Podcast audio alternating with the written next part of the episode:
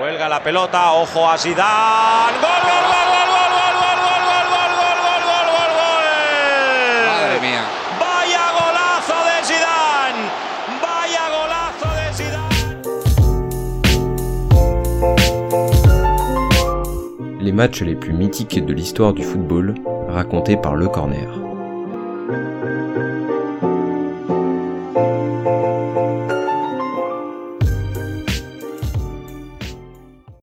Le blason de la ville de Glasgow est dominé par un évêque, Saint Mungo. Bien avant la création de la capitale écossaise, mais sur le site de celle-ci, l'évêque est reconnu pour la réalisation supposée de quatre miracles, parmi lesquels la réanimation d'un rouge-gorge. L'histoire de Saint Mungo donne alors à Glasgow l'image enchanteresse d'une terre où tout exploit serait possible. Le 15 mai 2002, le Hampden Park pourrait bien être le théâtre d'un nouveau miracle au sein de la capitale écossaise. En effet, tout sépare alors le Bayer Leverkusen et le Real Madrid qui s'apprêtent à disputer la finale de la Ligue des Champions. De son côté, le Bayer espère briser une malédiction qui semble le guetter depuis sa création. Car si Leverkusen a tout de même déjà remporté un titre de seconde division ainsi qu'une coupe d'Allemagne et une coupe UEFA, le club reste considéré dans son pays comme étant un éternel second, n'étant jamais parvenu à finir en tête de la Bundesliga. Les semaines précédant la finale, le Bayer a particulièrement fait honneur à sa réputation de loser malheureux, laissant échapper la Coupe d'Allemagne en finale contre Schalke 04, mais surtout la Bundesliga qui lui tendait les bras à trois journées de son terme. Alors premier avec 5 points d'avance sur son dauphin, le Borussia Dortmund, l'équipe coachée par Klaus Toppmöller perd deux matchs contre le Werder Bremen et Nuremberg et voit le Dortmund de Jan Kohler lui chipper la première place. Mais pour briser sa malédiction, Leverkusen doit faire tomber une équipe à la trajectoire complètement opposée, l'enfant chéri du football européen, le Real Madrid. Le club le plus titré de l'histoire du continent veut à tout prix éviter une saison blanche après avoir échoué à la troisième place en Liga et avoir perdu en finale de la Coupe d'Espagne face au Deportivo La Corogne. Pour cela, rien de mieux que sa compétition fétiche, la Ligue des Champions, que les merengues cherchent à remporter pour la neuvième fois de leur histoire, après leur succès deux ans plus tôt en finale contre Valence. De tout point de vue, la bataille que le Real Madrid et le Bayer Leverkusen s'apprêtent à livrer se rapproche d'un affrontement entre David et Goliath. Le Real fait figure de favori. Vainqueur de la compétition en 2000, le club de Florentino Pérez s'apprête à plonger définitivement dans l'ère des Galactiques avec les recrutements de Ronaldo l'été suivant, puis de David Beckham en 2003. Mais l'équipe coachée par Vicente Del Bosque comporte déjà nombre de stars internationales. Fernando Hierro, Roberto Carlos, Claude Makelele, Luis Figo, Raúl, ou encore, bien sûr, Zinedine Zidane. Le jeune Iker Casillas, qui n'a pas encore 21 ans, a certes fait ses débuts professionnels à l'âge de 18 ans, mais a alors perdu sa place de titulaire faute de son inconstance, au profit de César Sanchez. En face, personne n'attendait le Bayer Leverkusen aussi loin dans la compétition.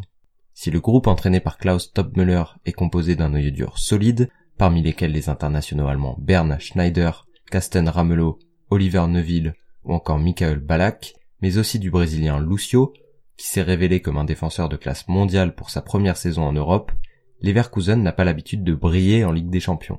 Les Allemands n'avaient jusqu'alors jamais dépassé les quarts de finale et avaient été éliminés dès les phases de poule lors des deux éditions précédentes.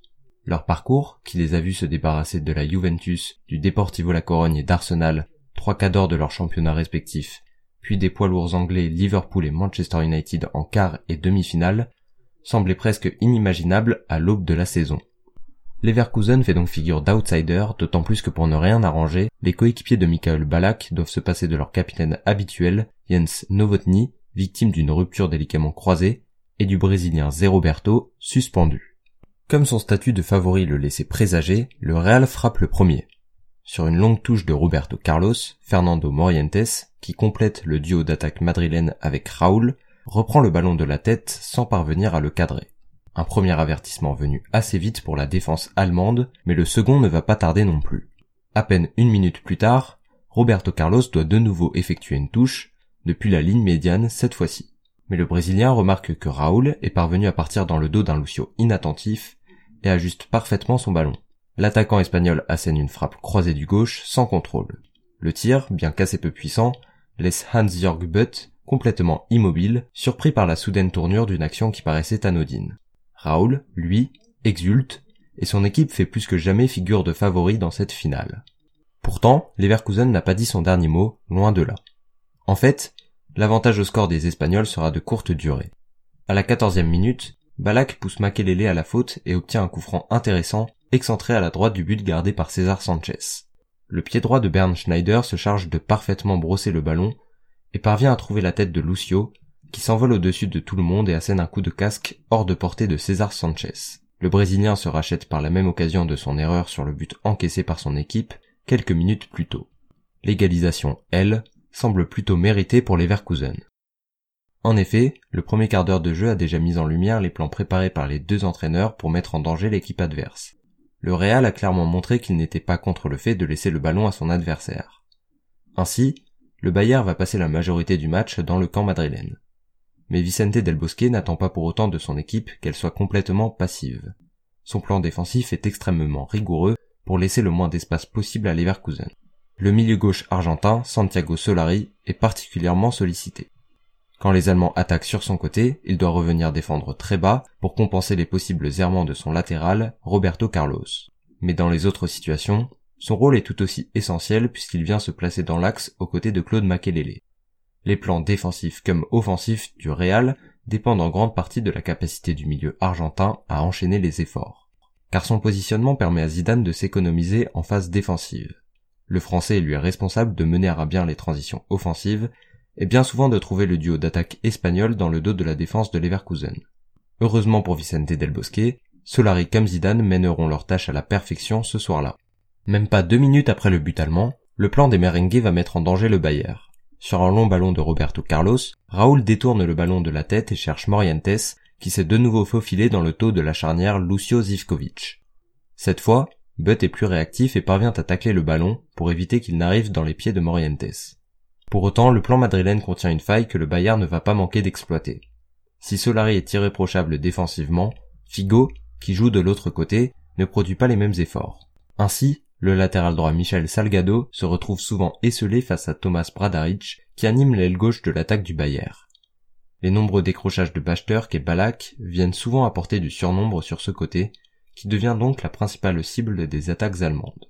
Le coup franc à l'origine du but égalisateur avait déjà été obtenu en insistant sur ce côté, et c'est là que s'ouvrira une nouvelle brèche quelques minutes plus tard. À la 21e minute, Lucio trouve d'un sublime extérieur du pied Bradaric qui a doublé Salgado. Heureusement pour les Madrilènes, César sort vite dans les pieds de l'ailier allemand et détourne le ballon en corner. Grosse frayeur pour le Real, qui se fera de moins en moins peur au fil de la première mi-temps. Il faut dire que c'est à ce moment-là que le show va réellement commencer. Quatre minutes après l'action allemande, le meneur de jeu français envoie depuis la ligne médiane une passe laser qui trouve Morientes aux abords de la surface. Le futur monégasque se remet sur son pied droit et enroule une frappe qui finit dans les bras de Butt. Le joyau de Zidane n'est que le début de son récital. À partir de là, à chaque fois que le ballon arrive dans les pieds de Zizou, les Madrilènes soufflent. Par le dribble, la passe, ses contrôles orientés dont il a le secret, celui qui porte le numéro 5 dans la Maison Blanche parvient presque toujours à conserver le ballon et le bloc merengue en profite pour monter d'un cran. Dans le même temps, le sort s'acharne sur le Bayer Leverkusen. Déjà privé de deux de ses stars au coup d'envoi, Klaus Topmüller doit désormais se passer de Bradaric, blessé. Peu avant la 40e minute, le milieu gauche sort donc au profit du jeune Dimitar Berbatov, 21 ans. Mis en confiance par ses quelques sorties de balles réussies, le Real Madrid commence désormais à s'installer dans le camp allemand. Et la bonne fin de mi-temps des hommes de Vicente Del Bosque paye. On joue la 45e minute, Solari lance Roberto Carlos, qui, d'une touche de balle, tente un centre en cloche.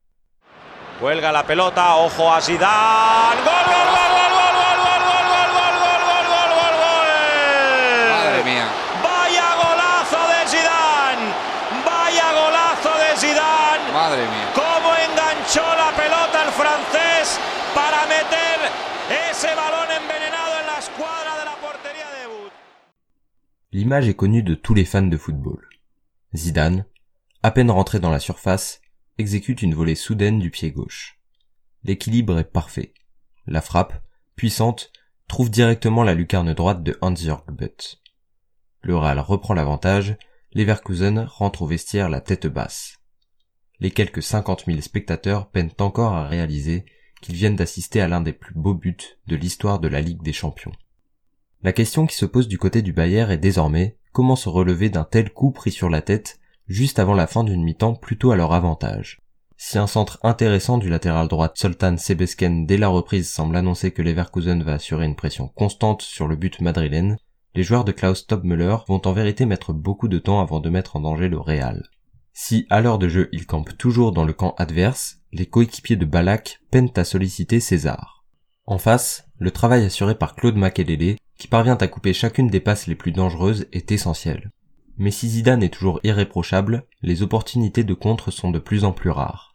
Del Bosque sent bien qu'il en suffit de peu pour que l'avantage au score de son équipe ne vole en éclats. Il décide alors de faire rentrer l'anglais Scott McManaman au profit de Figo. Le rôle de McManaman est simple. Assurer le même travail défensif effectué par son homologue côté gauche, Santiago Solari. De cette manière, les espaces se réduisent encore un peu plus dans le camp madrilène. L'avantage au score du Real n'est pas pour autant garanti, d'autant plus que, quelques minutes plus tard, à la suite d'une sortie aérienne, César grimace. S'il pense pouvoir encaisser le choc dans un premier temps, le portier espagnol est finalement obligé de laisser sa place. Iker Casillas, dont le talent pourtant indéniable a été discuté toute la saison, doit assurer la victoire de son équipe dans ce qui devient alors le match le plus important de sa jeune carrière. Malgré la blessure de l'un de ses cadres, le Real ne tremble pas.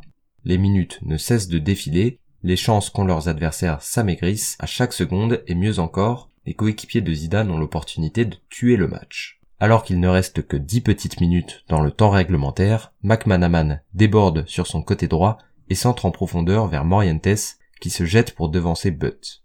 De quelques millimètres, l'attaquant est trop juste et le ballon finit sa course dans les bras du portier allemand. Leverkusen vient de friser la correctionnelle, la fin de match s'annonce passionnante. À peine deux minutes plus tard, Lucio dégage mal le ballon qui retombe sur Raoul à l'entrée de la surface. Ce dernier sert Morientes, dos but qui se retourne mais pousse trop la balle. Sa frappe en déséquilibre passe hors cadre. Le constat est clair. Leverkusen prend l'eau et doit se réveiller pour espérer revenir au score. Dans la foulée, Balak enclenche donc une frappe à l'entrée de la surface. Si elle passe loin des buts de Casillas, elle a le mérite de faire passer le bon message à ses coéquipiers. Deux minutes plus tard, Schneider, toujours aussi précis de son pied droit, assure un centre parfait pour Berbatov, dont la tête passe au-dessus. Leverkusen tente le tout pour le tout pour égaliser, et forcément les espaces se libèrent derrière. Zidane en profite pour lancer Solari, qui se débarrasse de Ramelot d'un grand pont puis oblige Butt à l'exploit sur un tir croisé. Cette fois, l'occasion madrilène ne va pas faire trembler le Bayer qui continue d'assaillir le but d'Iker Casillas. On joue la 93e minute, lorsque les Allemands obtiennent un coup franc excentré dans la même zone que celui qui avait permis à Lucio d'égaliser à un partout en première mi-temps. Butt fait le choix de monter et parvient à dépasser tout le monde sur le centre brossé de Schneider, mais sa tête passe de peu à côté. Deux minutes plus tard, Bachturk se débarrasse de Solari, repique sur son pied droit et déclenche une frappe puissante. Vaillant, Casillas plonge et parvient à détourner la frappe. Le jeune gardien sauve l'avantage au score de son équipe une première fois. Sur le corner suivant, le ballon ne trouve la tête de personne et c'est Berbatov, taclant au second poteau qui oblige Casillas à effectuer une parade brillante. Deuxième exploit du jeune portier espagnol, nouveau corner. Berbatov parvient encore à se défaire du marquage, mais Cassias s'impose de nouveau sur le coup de casque asséné par l'attaquant bulgare. Troisième parade importantissime, la dernière puisque quelques secondes plus tard, le coup de sifflet final retentit. Cassias devient ce jour-là le portier sur lequel le Real va se reposer pendant plus de dix ans. Les Madrilènes soulèvent leur neuvième Ligue des Champions. Terminó. Se acabó el partido. El Madrid es campeón de Europa. El Madrid consigue la novena Copa de Europa.